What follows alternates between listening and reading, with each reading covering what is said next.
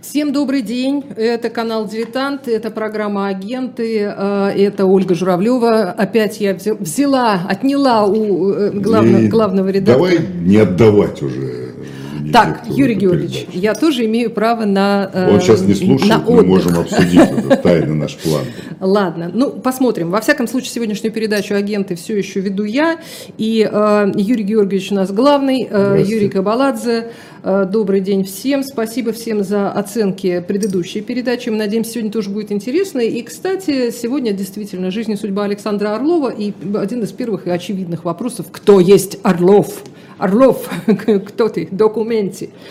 Давайте а можно я, я отвечу обязательно да. этот вопрос, но хочу нас, э, начать с дифирамба автору этой книги, двум авторам. Это Олег Царев, и, и у нас тем более, что вот Да, мы сейчас, мы сейчас Царева, можем увидеть а, автора книги, книги, а, написанной о жизни и судьбе а, Александра Орлова. Кто он такой, мы расскажем да. чуть позже, но автор книги о нем тоже, в общем, уникальный, и книга уникальная. Себе, Сама по себе история написания книги очень интересная. Вообще я считаю, это лучшая книга о советской разведке, написана уже советской, а до советских, до вот этих уже после перестроечных лет вообще не было такого рода литературы. Так. Были какие-то хорошие переводные книжки, были ну, там, типа история Штирлица, но все это было. А здесь реальная история, основанная на документах разведки. Царев первый из э, российских авторов получил прямой доступ к этим архивам. Плюс у него был соавтор американец Джон Костелло, с которым я тоже был хорошо знаком. И, конечно, они написали потрясающе интересную книгу. Очень. И вот мы сейчас увидим да, э, вот Олег одну Николаев. из обложек. Их на самом деле несколько, потому да. что книга издавалась. Два э, издания, по-моему. Э, издавалась неоднократно в разных, в разных mm-hmm. видах. Вот обложку книги мы сейчас тоже увидим. Это наш второй номер. К сожалению, а... Олега Ивановича нет живых. Он очень рано ушел из жизни. Это был один из самых талантливых людей, который встретился у меня на жизненном пути блистательно знал английский язык, они же книгу писали по-английски, по-русски, да, то есть тут, одинаково. Тут очень интересно. Сейчас мы посмотрим на обложку. А, что, ближе к микрофону? А, Юрий Георгиевич, микрофон, да, хорошо, микрофон, пожалуйста, микрофону. поближе. Так, да, хорошо, вот так, хорошо. Так. А, сейчас мы увидим обложку, и там а, два автора. Mm-hmm. Это а, Олег, Олег Иванович Царев и да, а, Джон, Джон Костелло. Костелло да. А, называется она «Роковые иллюзии», и это отвечает... По-английски «Deadly Illusions», потому что она вышла сначала на английском, поскольку надо было ее как бы распространять. И это отвечает в какой-то мере на вопрос, э, кто есть Александр Орлов. Александр Орлов изображен, э, одна из его фотографий изображена на, на обложке этой книги. Естественно, там огромный товарищ Сталин, потому что это важно, это совершенно важно. Там есть Дзержинский, там есть другие, э, другие изображения. Но Царев занимался русскими архивами, российскими, ну, советскими. Он занимался архивами разведки просто, да. то, то, что сейчас называется СВР. А э, Костелло занимался тем, что было да, за в Америке, океаном, да. в Америке. И сопоставление этих документов э, позволило нарисовать такую очень объективную, правдивую э, картину. Но Олег, я помню, просто он работал в пресс-бюро вместе со мной. Вот он, я помню, ему привозили эти огромные фолианты, что-то ему не давали выносить из штаб-квартиры, а что-то привозили в пресс-бюро, и он работал, и иногда, когда он находил какой-то интересный документ, он прибегал ко мне в кабинет, ты, говорит, послушай, что там переписка английского посла с Министерством иностранных дел, потому что он имел допуск к архиву, этим документам Филби, вот этой угу. кембриджской пятерки. Еще одну хочу сказать, что я очень жалею, я эту книгу прочитал, когда она только вышла в свет. Но тогда у меня и знаний таких не было, и интереса как, не было. у вас? Не было, не было. Мы вообще ничего не знали о истории разведки. В которой вы работали? Абсолютно. Ничего не знали, потому что все же было закрыто, скрыто. И я помню очень хорошо мою беседу с Примаком. Я говорю, Евгений Максимович, позорная ситуация. Так. Заходишь в какой-нибудь лондонский магазин, это там километр книг о советской разведке. Единственная страна, которая ничего не писала и не знала о советской разведке, это сама советской или российской разведки. И лучшая книга в то время, опубликованная о советской разведке, это операции Интересно? от Ленина а. до Горбачева, который Гордеевский. Да, ну, да, он, да, не да, он да. писал, это Кристофер Эндрю, но он ее дополнил какими-то пикантными. Угу. И тогда же вот созрела эта идея, давайте собственную историю напишем. Так, вот этот шеститомник очерки истории советской разведки. Но до этого вот Олег Иванович Царев был пионером. Он начал эту тему. Полет черной Берты он опубликовал, по-моему, в труде, так это о полете Гесса. Угу. Ему тоже дали документы. И потом он очень это описывал. Ну, вообще у него потрясающее перо. Я всем рекомендую. Найдите эту книгу. Я попросил Венедиктова, чтобы он выставил ее в дилетанте. Это захватывающе чтиво. Он пишет, как его вызвал начальник архивного управления. Говорит, почитай. И он, ну, я, говорит, стал читать вот эту историю шведа, да, мы сейчас перейдем. Александр Орлов, Орлов да. имел огромное количество имен и кличек, и одна из его таких э, стандартных, да. ну, как бы таких распространенных известных, швед, известных да. псевдонимов, это э, агентурных, это швед. И он, когда да. прочитал вот эту справку, он, он просто обомлел, потому что мы ничего не знали о нем, вообще так, о нем же ничего не писали. Ну, многое сделал для того, чтобы вы ничего о нем не знали, ну, прямо Потому скажем. что он как бы долго не могли разобраться, кто он, перебежчик, предатель. И вообще, а он как... на самом деле не возвращенец. Он не возвращенец, но он оказался, потом это уже документально подтверждено. В беседах с ним, об этом я тоже расскажу, что он оказался исключительно преданным делу партии, вообще ленинизма человеком. Он, да, да, он ненавидел Сталина, и один из побуждающих мотивов, почему он пошел на вот это невозвращение, было э, несогласие с политикой Сталина. Я бы с вами здесь не согласилась, но да. давайте все-таки а, откатим немножко назад. Да, Начнем с того, что а, тот, тот человек, которого мы представляем как Александра Михайловича Орлова, Орлова. А, родился в Бобруйске, да. и а, тогда он был... А, Лейба Фельдман. Да, ну, в общем, как-то, да, как полагается, в местечке, в общем, нормальный еврейский да. мальчик. Еврейский мальчик попал в революцию, грубо говоря. Да, он был э, уже сделан, это есть тоже свидетельство его друзей, людей, которые узнали, что он был, конечно, очень смышленный, выделялся среди своих друзей, такой отчаянный, он спас своего друга, который тонул. То есть он э, выделялся такими своими... Храбрый, храбрый умный, умный и образованный. Да, угу. И талантливый. Это не случайно, он сделал головокружительную карьеру, когда вдруг увлекся ленинизмом и присоединился к революционному движению. И внутри этого движения он делал головокружительную карьеру. Так. Ну и плюс на каком-то этапе ему повезло, и он попал в тогдашний НКВД, на него обратил внимание Дзержинский, который ему посоветовал, ты давай, парень, еще там, э, сходи в университет, поучись. да, поучись, но не, не расставайся, а потом, значит, вернешься. И на этом же этапе, когда он работал юристом, он там закончил какой-то юридический факультет, он выступал на суде, защищал э, ну, качестве адвоката. Так, и Сталин... И он, по-моему, принимал участие в написании уголовного кодекса или как-то ну, там да, что-то такое, да, да советского. Да, да, да, ну, был... надо, надо учесть, что, естественно, была гражданская война, он там партизан, партизан, какие-то диверсионные какие-то группы да. формировал. Ну, в общем, он участвовал в гражданской войне. Да. А, был есть... отчаянно храбрым человеком. Это да. потом он особо доказал уже в Испании. Это вот продвинулся, венец его карьеры. Продвинулся да. Э, до того, что стал э, все-таки служить быть э, в, именно в иностранном отделе НКВД. Да, ИНО. А, да, ИНО. Mm. И, э, кстати говоря, да, и, и служил он в нескольких странах. Э, он был в командировках в Англии. Значит, Оля, я хочу сказать, что каждый эпизод, вот если брать, Германия, угу. то есть он был знаком вот знаменитой вот этой Красной Капеллы, он лично знал этих людей. И он в Германии, когда он оттуда уехал, он оставил Короткова, который был его замом и который стал ключевым э, игроком вот в этой в связи с Красной, Красной Капеллой. Капеллой. Там отдельная история, мы об этом говорили. Так. Угу. Он уезжает из Германии, переезжает во Францию. Ну, там пропускаю какие-то эпизоды.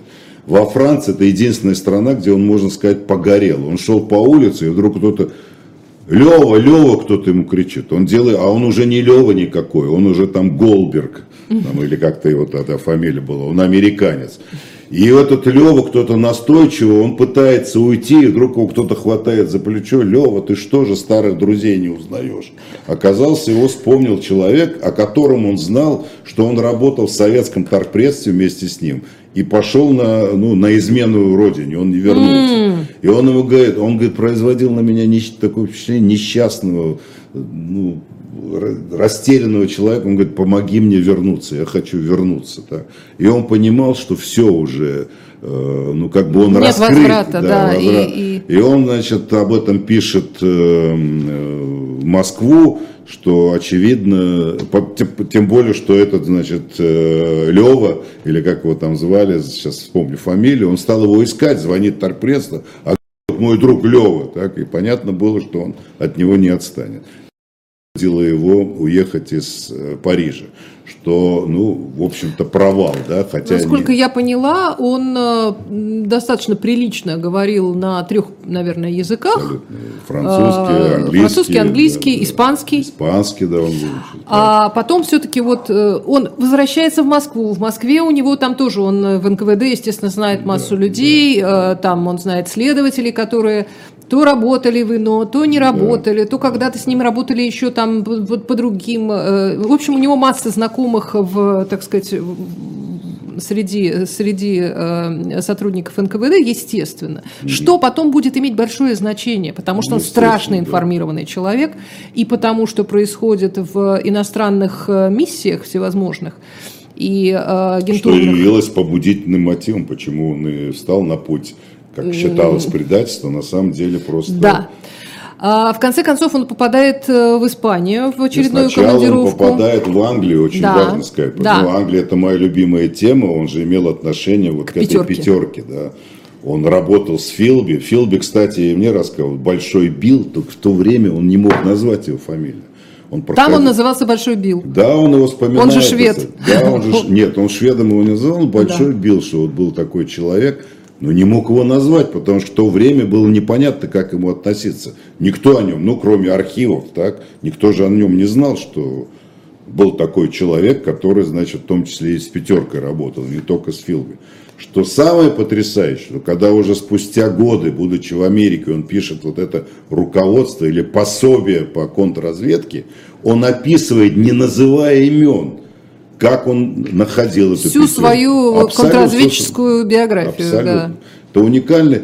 Я даже не знаю, наверное, будь моя воля, я бы эту книгу издал бы и преподавал как учебник. Ну, хотя сейчас... Кстати, друг... не только вы так думаете. Да. Я смотрела фильм, посвященный Орлову. Да. Тоже э, многие специалисты говорили о том, что ну просто это, это супер. Пособие, Супер да, пособие, да. вообще замечательно. Да. По поводу Испании, почему я к Испании веду, потому что, собственно, из Испании он и не вернулся. вернулся да. вот. Но у нас есть, э, наконец, фотография самого Орлова как раз испанского периода. Вот это, он Оля, в... извини, это вот э, первое издание вот этой книги «Роковая иллюзия». Она у меня тоже есть, она, правда, у меня в другом цвете. А, это та картинка, которую мы показывали да, до этого. Сейчас да, наши да. зрители ее не видят. Давайте да. посмотрим на Орлова э, Давайте. в Испании. А, э, он в соответствующей форме, поэтому э, можно предположить, что он среди своих испанских товарищей. В Испании там тоже своя история, помимо, помимо воен, военспецов, так называемых, да, из, из э, Советского вот Союза. это разве он? Да, да, да, это он в пилоточке-то. Да? Да, конечно. Таким я его не видел. Вот, поэтому я решила эту фотографию. Ну, а, у нас будет еще другая, а, другая еще, а, так, да, сейчас, пожалуйста, и испанскую фотографию мы тоже увидим. А, вот она, да. Это он. А, ну, здесь просто он улыбается, поэтому не так понятно, не так заметно его здесь характерные он больше черты. Похож на Хемингуэя. А тут много вообще да. как бы связи, но и ситуация сама э, его, ну просто вот по этой фотографии видно, что это э, как бы такое тоже Вот это очень важная фотография. И вот, вот следующее, да, следующее да. фото.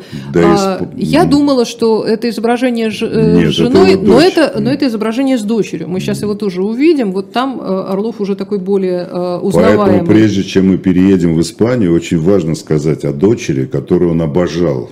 Значит, будучи, он работал за Кавказе, и будучи в Тбилиси, они решили совершить прогулку по озеру, и пошел сильный дождь. Она промокла и простудилась. Ну, как бы простуда и простуда. Угу.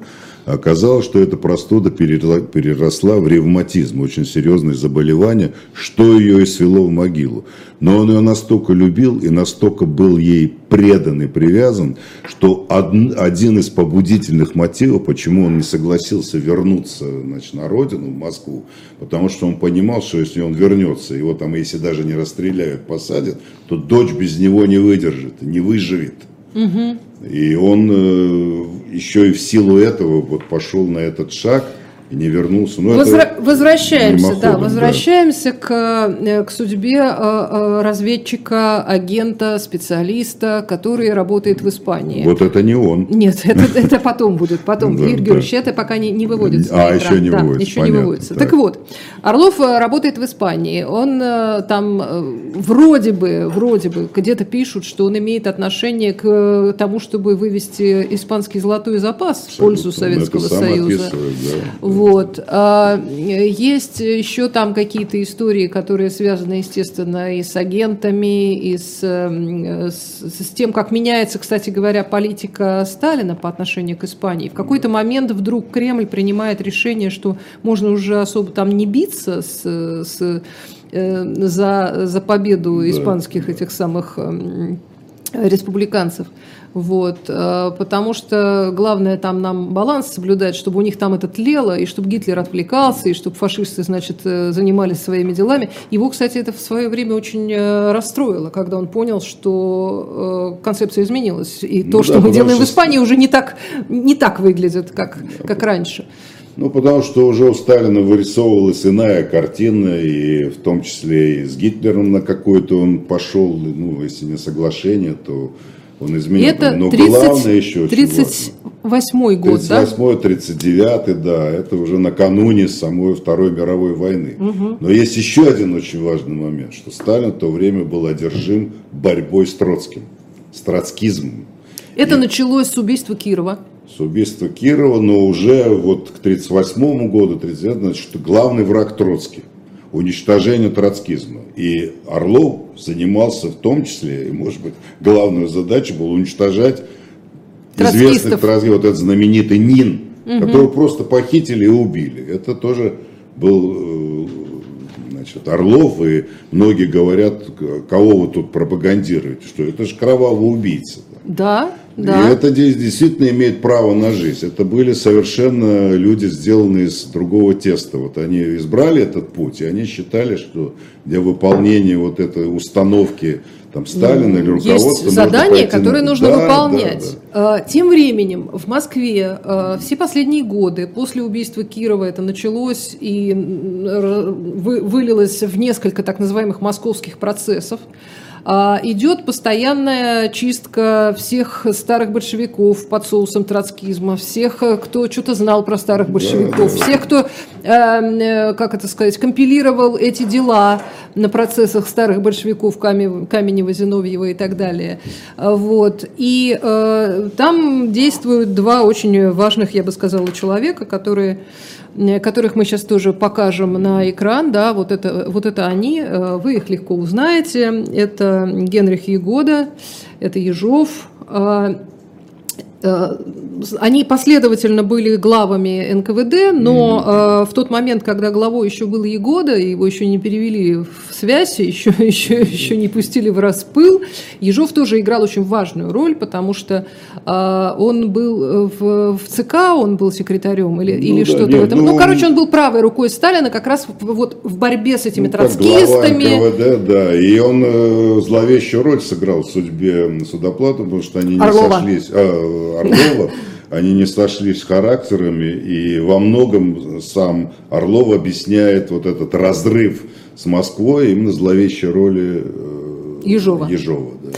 В общем, Ежов э, очень активно участвует еще до того, как он назначен главой НКВД. Он очень активно участвует в, вот в этой политической, чисто политической чистке, которую проводит Сталин. И причем там э, в книге Орлова, кстати, такие приводятся примеры, как это делалось.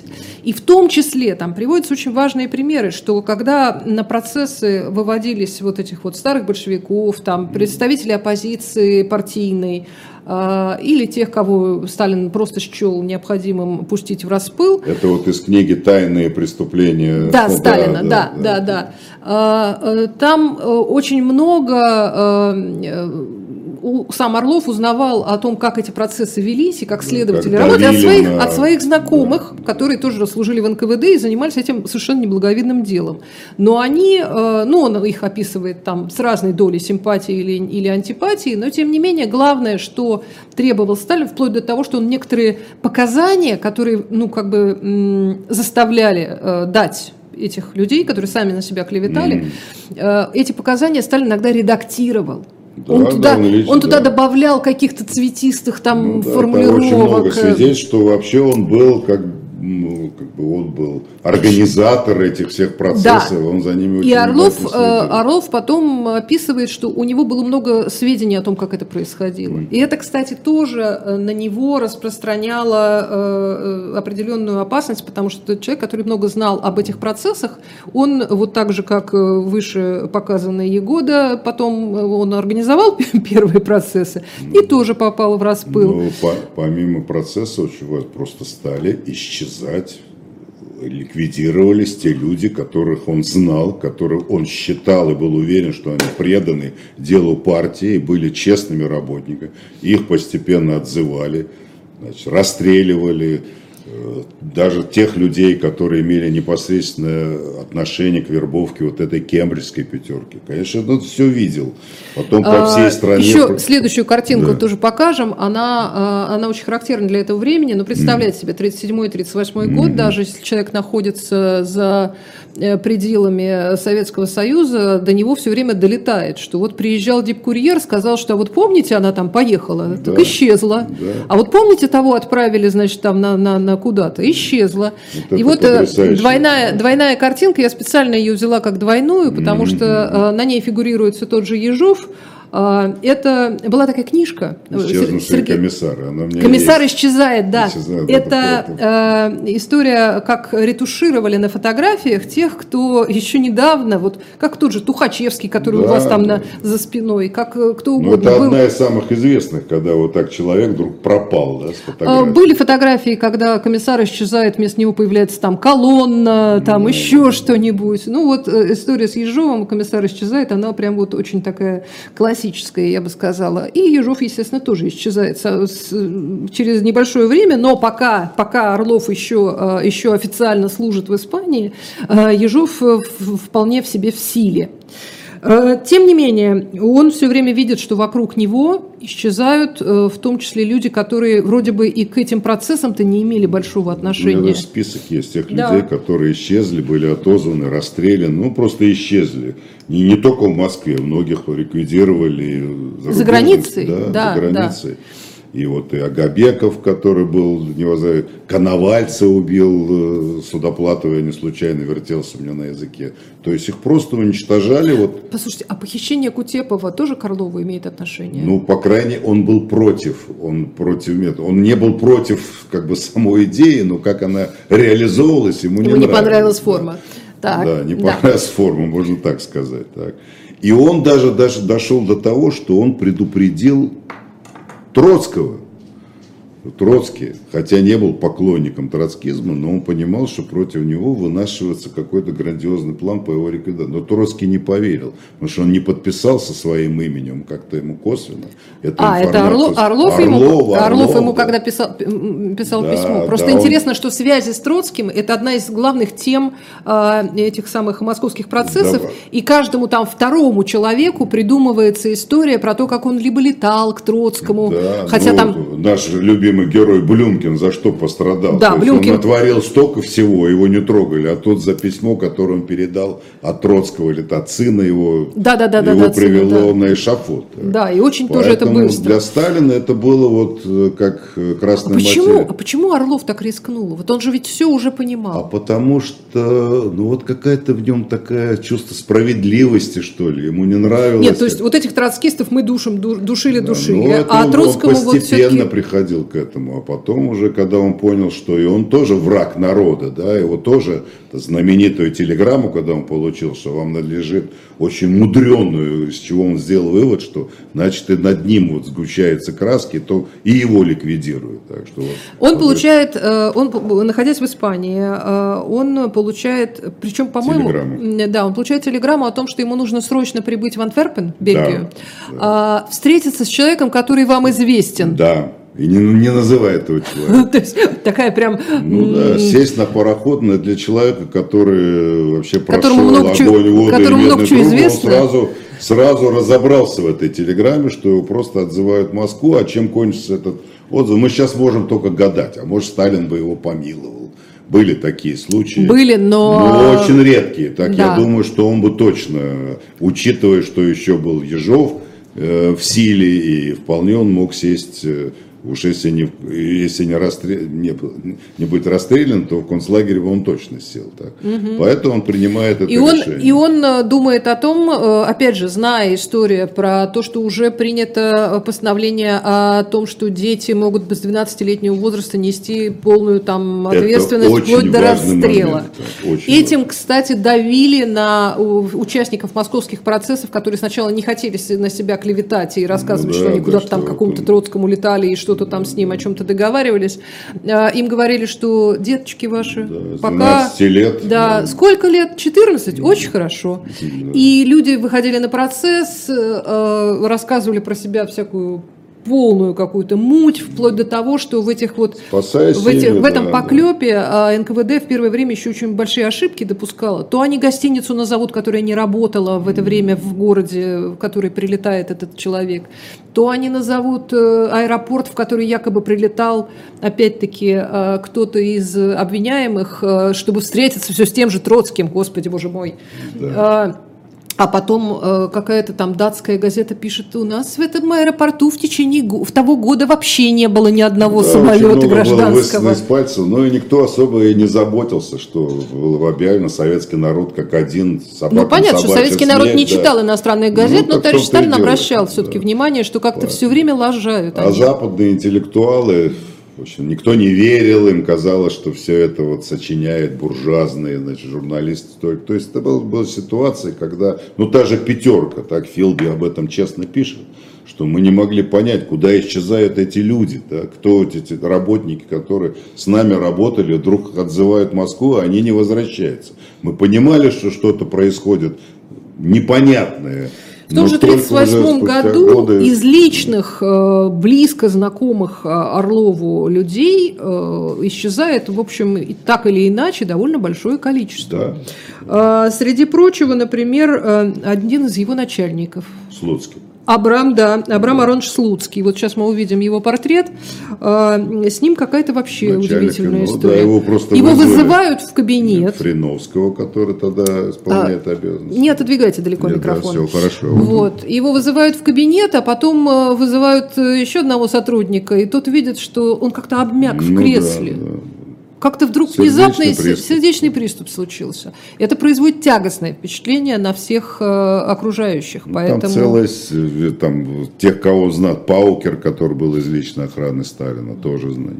Да. Исчез. И вот Реденс, эти вот... свояк, женатый на сестре, по-моему, Аллилуевой. Так да, Фриновский, да. там очень много имен. Там и, и, и это люди, с которыми он знаком достаточно да. хорошо, Орлов, э, с которыми он вместе работал, кто был его начальником, кто был его подчиненным, кто с ним вместе какие-то сложные операции проводил. Да. Вот еще одна, одно очень важное имя, которое все называют, это Теодор Мали.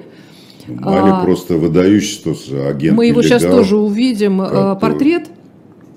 Это э, тоже как бы вот, ну, очень повлияло на Орлова. Конечно, потому... Мали причем тоже понимал, что не случайно, но тем не менее поехал так и был расстрелян. А Дейч второй, так, угу. ну, повезло нельзя сказать, он на пароходе плыл в Америку, и немцы потопили этот пароход. Да, он погиб, э, погиб да, как ну, бы естественным да, путем, но, но ну, тем не менее, тоже странно, радости, да, радости от этого немного. Никакой, да. да, вот Теодор Мали, он, по-моему, венгр, если не ошибаюсь. Венгер, да, да он вообще из э, Католик. готовился, да, такой священник. священник, стать священником.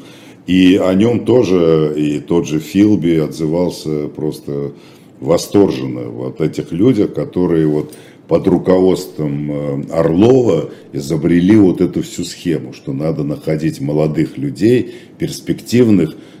Потрясающе Орлов пишет вот в своем пособии по контрразведке, что на кого надо обращать внимание, как с ними работать. Не надо им выкручивать руки. И самое главное, что будучи из, из семей очень их известных, что они уже обречены получить э, хорошие назначения, хорошие должности в государственных учреждениях, что ничего не надо для этого делать.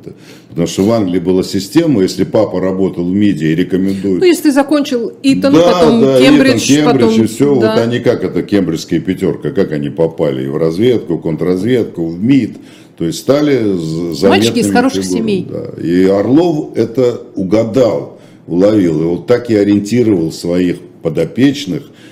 Э, Значит, во-первых, очень важно сказать, чтобы наши э, слушатели понимали, что за нелегальные резентуры. Так.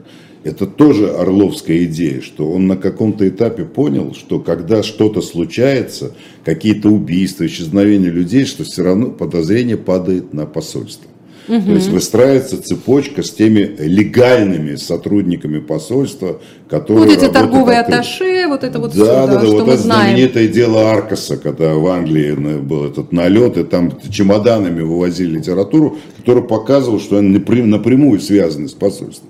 Поэтому Орлов приходит к надо создавать нелегальные резидентуры, чтобы люди приезжали не под советским флагом, не с советскими паспортами, а там какими-то Бергами, Розенбергами, какими-то с другими фамилиями. И вот он был пионер создания этих нелегальных резидентур. Это началось и в Англии особенно, а потом в Испании.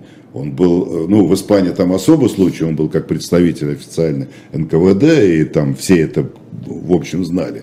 Но вокруг него вот создавалась такая нелегальная резидентура, ну, тот же Филби. Ведь судьба же свела еще в Испании, и Филби был как бы корреспондент, Корреспондентом газеты, корреспондента Обзервера, который воевал на стороне Франка, что самое потрясающее. И это тоже замечательный эпизод, когда Филби попал под обстрел, находясь в машине со своими коллегами, и всех убило, кроме него. А бомба была советская. То есть э, он говорит, пишет об этом, что я мог быть убит своими, как бы, теми, теми людьми, на которых я работал. да. Вот Ну, а на были. другой стороне в это время в Испании Оруэлл, например, воевал. Да не, ну там, Там много, много там чего и интересного. интеллектуалы, особенно английские, там э, Хемингуэй, то есть там много было. Да, И да, вообще да. Ну, вот всё-таки испанская война, ну как бы не особо изученная, мне кажется, тема, хотя есть свидетельства очень многих людей, есть потрясающие книги того же Хемингуэя, по ком звонит колокол. Ну, это художественная книга. Худо- но тем не Кстати, менее он Хемингуэй. Орлова выводит в одной из своих Да, книг, да. и он там у него Варлов.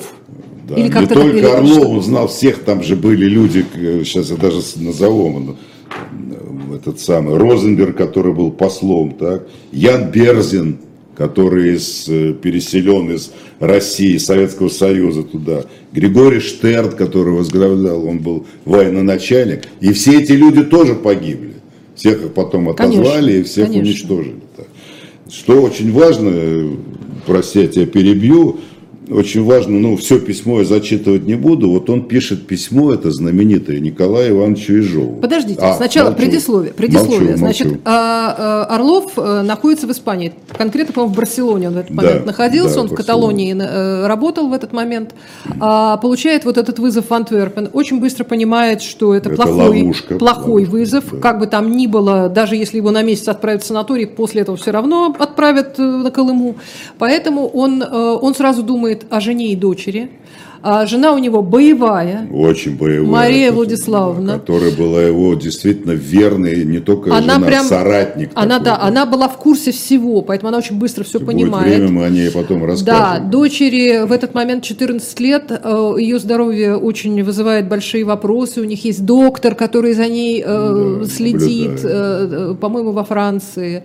Вот. Ну, в общем, как-то все, все вроде бы так очевидно, что если случись что, то дочь либо останется Да. беспризорницей на улице, либо будет Пропадет. везде рассказывать про то, что ее отец предатель, сволочь и враг народа, что ее тоже не, не, не укрепит ее здоровье, а либо ее вообще расстреляют, обвинив Ну да. там тоже в каком-то троцкизме. Поэтому он понимает, что надо бежать. Беж- Значит, э, дочь и жена в этот момент находятся в, в Париж, они приезжают. Да, он их отвозит в Париж, там помещает Да. в гостиницу какую-то, чтобы их не нашли, так, а сам Э, принимает вот это решение. Сам, значит, решает, что надо драпать. Э, Договаривается как раз э, при помощи врача, у которого очень хорошие связи в разных там дипломатических, аристократических и прочих кругах. Они получают э, некие документы, некое, э, некую возможность выехать и едут в Канаду, в Ванкувер.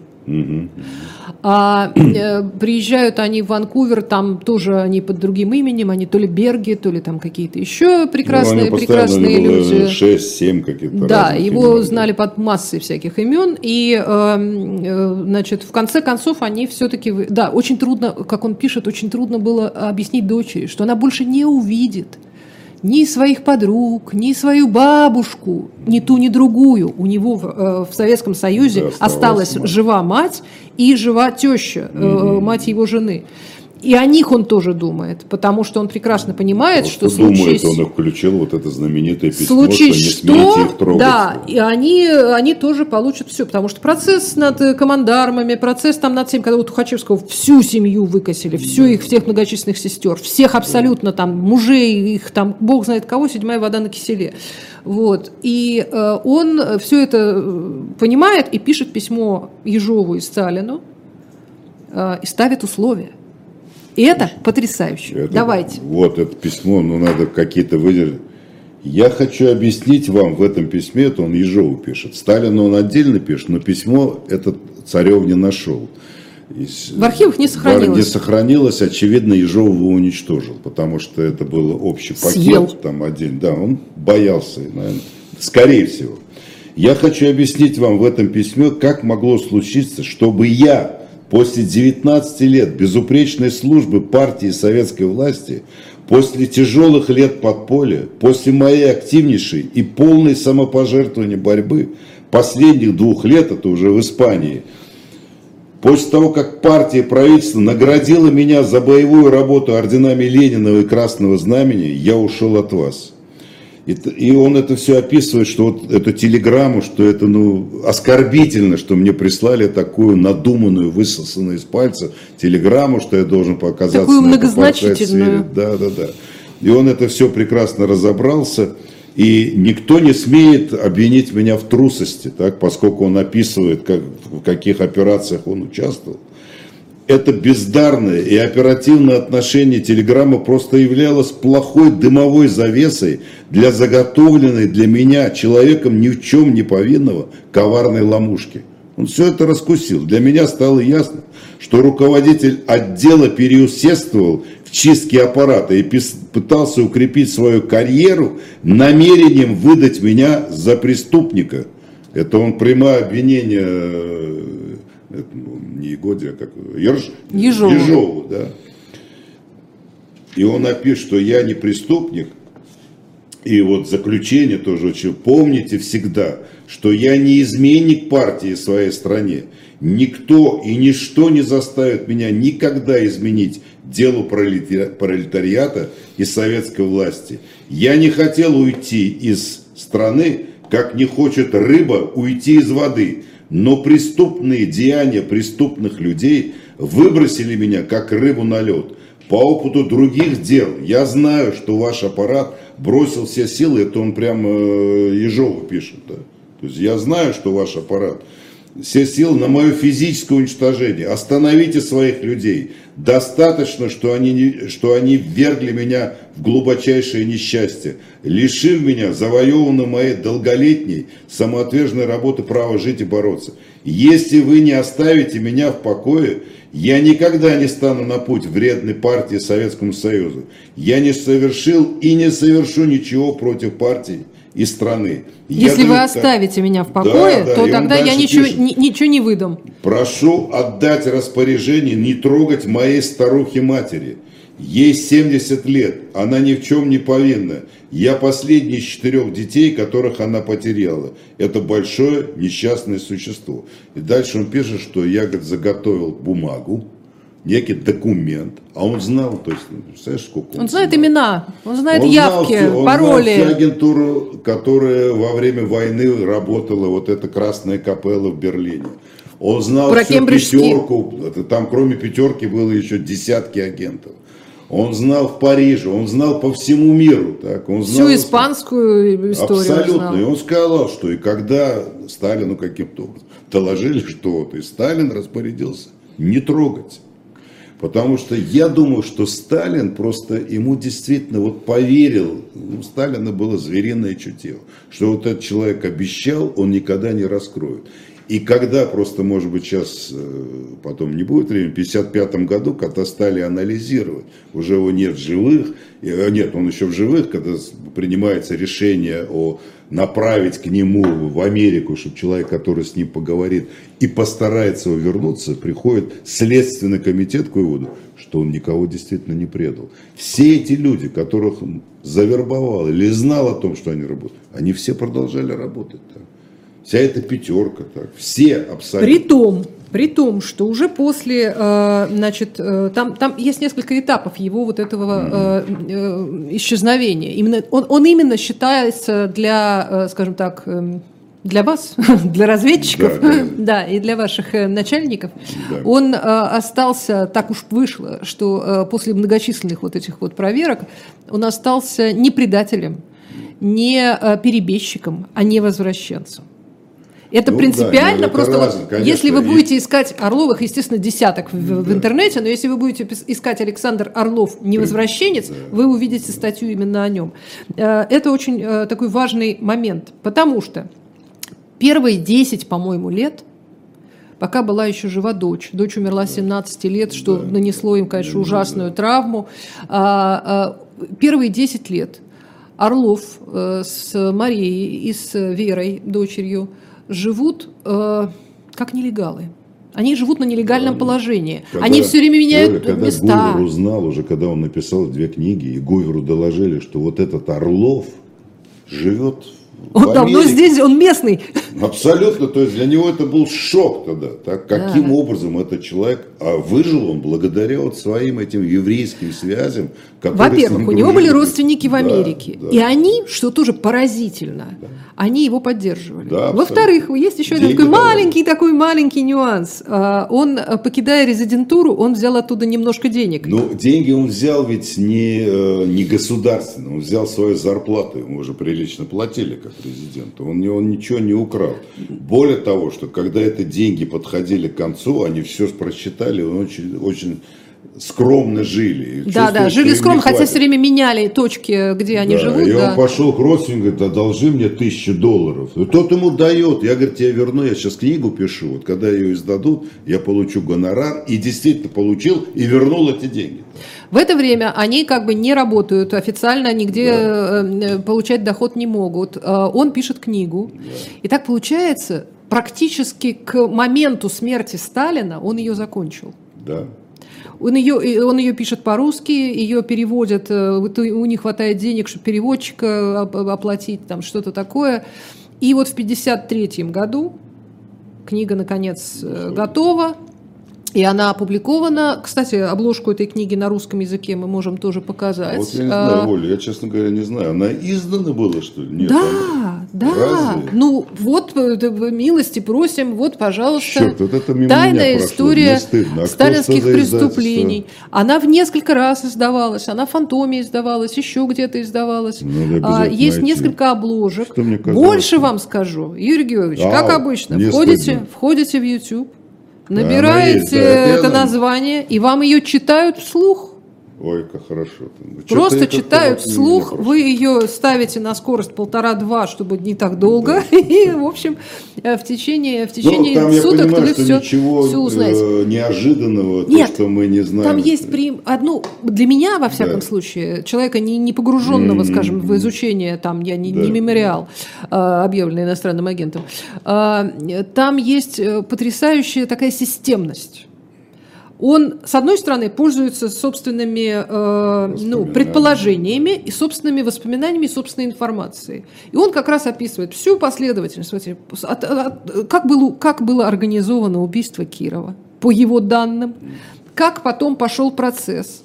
Э, и туда добавляет те э, истории про первый московский процесс. Он на каких-то процессах присутствовал.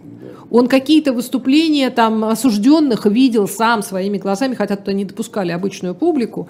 И вот этот маленький зал для процесса, который был там, когда он еще был открытым. Потом-то уже нормально, просто утром в газетах написали, что вот они осуждены трибуналом и уже расстреляны. Ну, он, конечно, Опа! понимал живость всех этих Вот. И он все эти процессы анализирует, э, рассказывает о персонажах, о взаимоотношениях, о том же Егоде, о Ежове, а, и о том, как вообще вся эта история большого террора развивалась, для чего это делалось как он считает, почему Сталин принимал то или иное решение, и вкрапливает туда истории, которые были известны лично ему. А, он, естественно, не располагает там массой документов, но он, э, во-первых, у него отличная память, надо сказать. Да. Вот. А во-вторых, он как бы Система. много думал, и он э, очень, Знаешь, очень хорошо это выстраивает. лет живет в Америке, только об этом и думает. И, и картина складывается очень логичная. Почему нужно было именно так повлиять на этого? Почему, э, значит, почему на суде они выступали так, а не иначе? Через что давили на этих? Через кого э, давили? Почему нужно было убрать Егоду? Почему, в конце ну, концов, понятно. надо было убрать всех остальных? И вот он все эти э, процессы, всю историю, это не тайная, в общем-то, уже для нас история, но да. она очень системно То есть сегодня изложена. нам легко об этом обсуждать, но, но когда он это писал, он как бы Это 53-й год абсолютно. Тогда еще вообще мысли таких не было. А он это все понимал и все изложил на бумаге. И вот он рассказывает не историю там разведок и всяких mm-hmm. шпионажей и всего остального, он рассказывает то, что происходило в Советском Союзе. Да. Вот непосредственно там. Да, там есть его личные, э, личные воспоминания, воспоминания его друзей, э, судьбы его друзей и знакомых, и там недругов и так далее. Но книжка, конечно, потрясающая она очень так написана с большим чувством. Да, наверное, есть исследование, что здесь он ошибается, там есть даже сносочки какие-то, что mm-hmm. вот в этом э, случае он ошибся, там было не совсем mm-hmm. так. Но, Но в целом вот очень, он... очень системная, хорошо сделанная книга. Там есть эпизод, что там даже какой-то друг его Кацнельцом, когда он лежал в Испании в больнице, пришел и рассказал ему под большим секретом, что та, Сталин был э, информатором охранки. И для него это как бы он это все раздувает, ему хочется в это верить. Я думаю, что это неправда. Там, может быть, были а... какие-то документы, но то, что Сталин, значит, работал на царскую охранку, это слабо. Ну да, верится. да, нет. Он в, в этой книге уже заметно, что Сталин это э, средоточие зла. Да, да. Он что, просто, что... Но при этом там также заметно в этой книге, насколько он э, и в 1953 году в том числе абсолютно ну, как бы абсолютно предан идеям большевиков, Ленина, все, там постоянно упоминается завещание Ленина, да. которое было скрыто, тогда ни, ни, никому было неизвестно. А те, кто его когда-то знал, вот они тоже все попадали а, под этот молох и молот. И, в общем... Ну, как вот в этом письме мы же цитировали, что он не, не стал предателем, он не изменил вот тому делу. Это они вообще... То есть это лично против сталинизма. Да. Вот его, как бы все э, его разоблачения касаются исключительно вот этого вот террора, э, и э, ну как это политический террор, потому да. что Сталин уничтожает своих политических противников главным Более образом. Того, это же уникальные люди. Вот я же знал Филби или Блейка, они понимали уже, когда рухнул Советский Союз, они говорят, да, мы понимаем, что коммунистическая идея оказалась мифом. Да? Но Блейк мне говорил, но я горжусь тем, что я участвовал в этом эксперименте. Так. Я вовсе не жалею.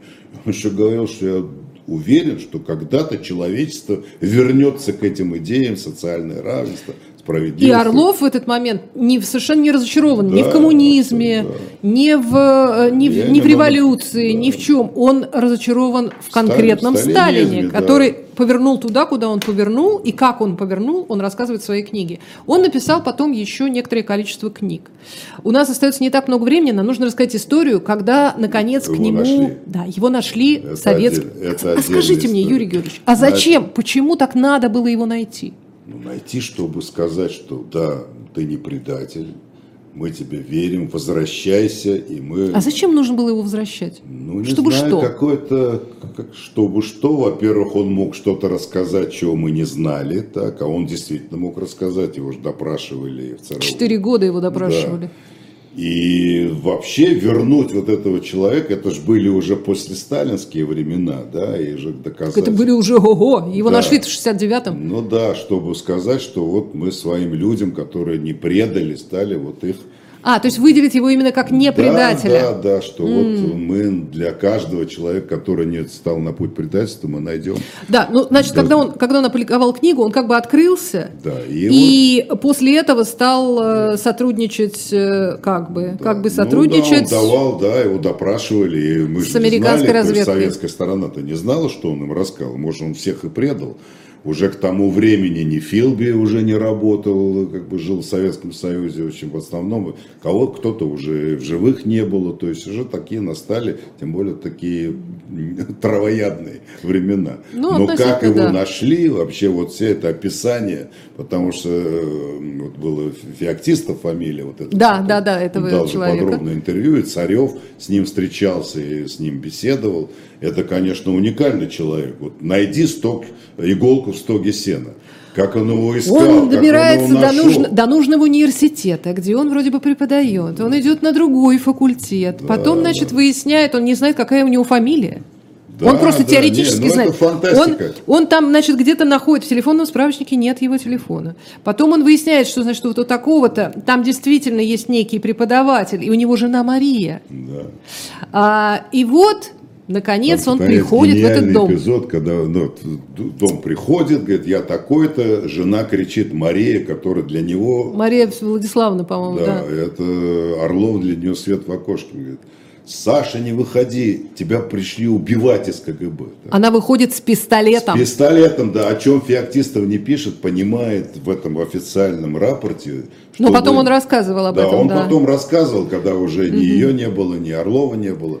А на самом деле он скрыл и очень правильно сделал, потому что если скажут, что его хотели убить, сказать, ну близко там не появляйся. Да.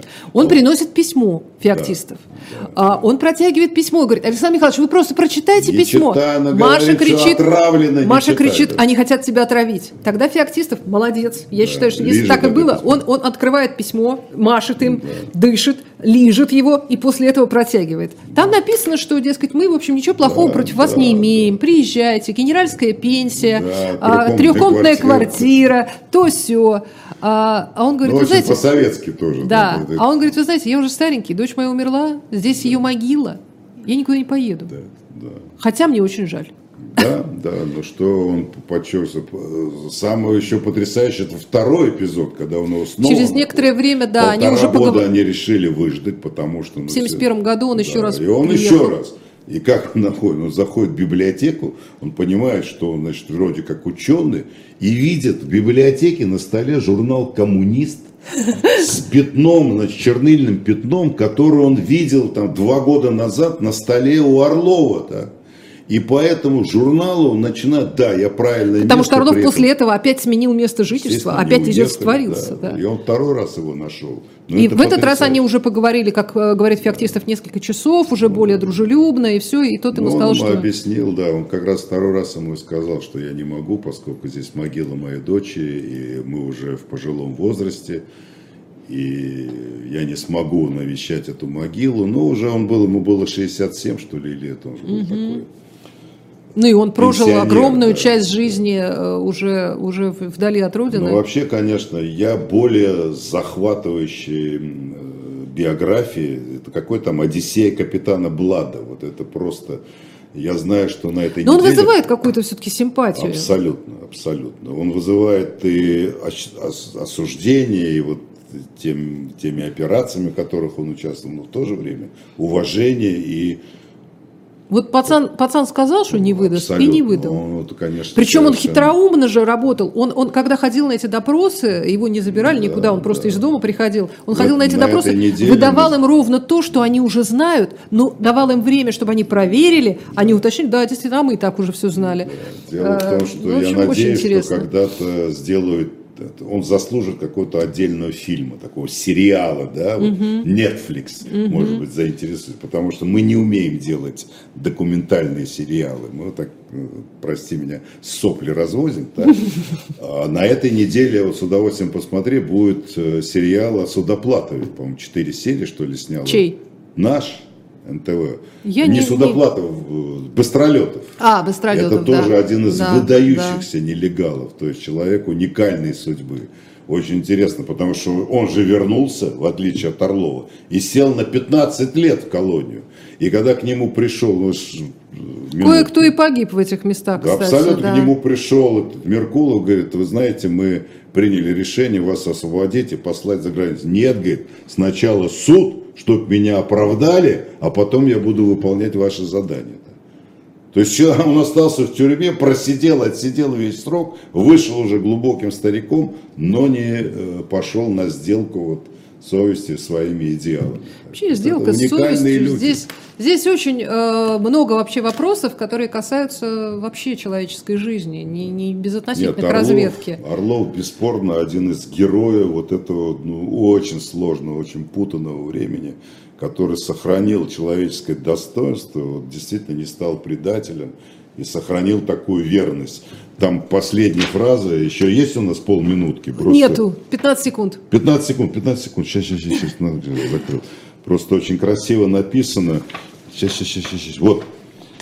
Одаренный высоким интеллектом и огромной практической сметкой, мастер обмана никогда бы не признал, что пал жертвой роковой иллюзии, что марксистская утопия была неосуществимой мечтой, которая к моменту его смерти уже была закована в янтарь времени. Это вот царевна. Ах, красиво. красиво. Здесь красиво. мы расстаемся. Георгий, э, Юрий Георгиевич Кабаладзе, Ольга Журавлева, Александр Михайлович Орлов был сегодня нашим героем. Спасибо, Спасибо огромное. Спасибо а, большое. Мы с вами встретимся на живом гвозде после 15.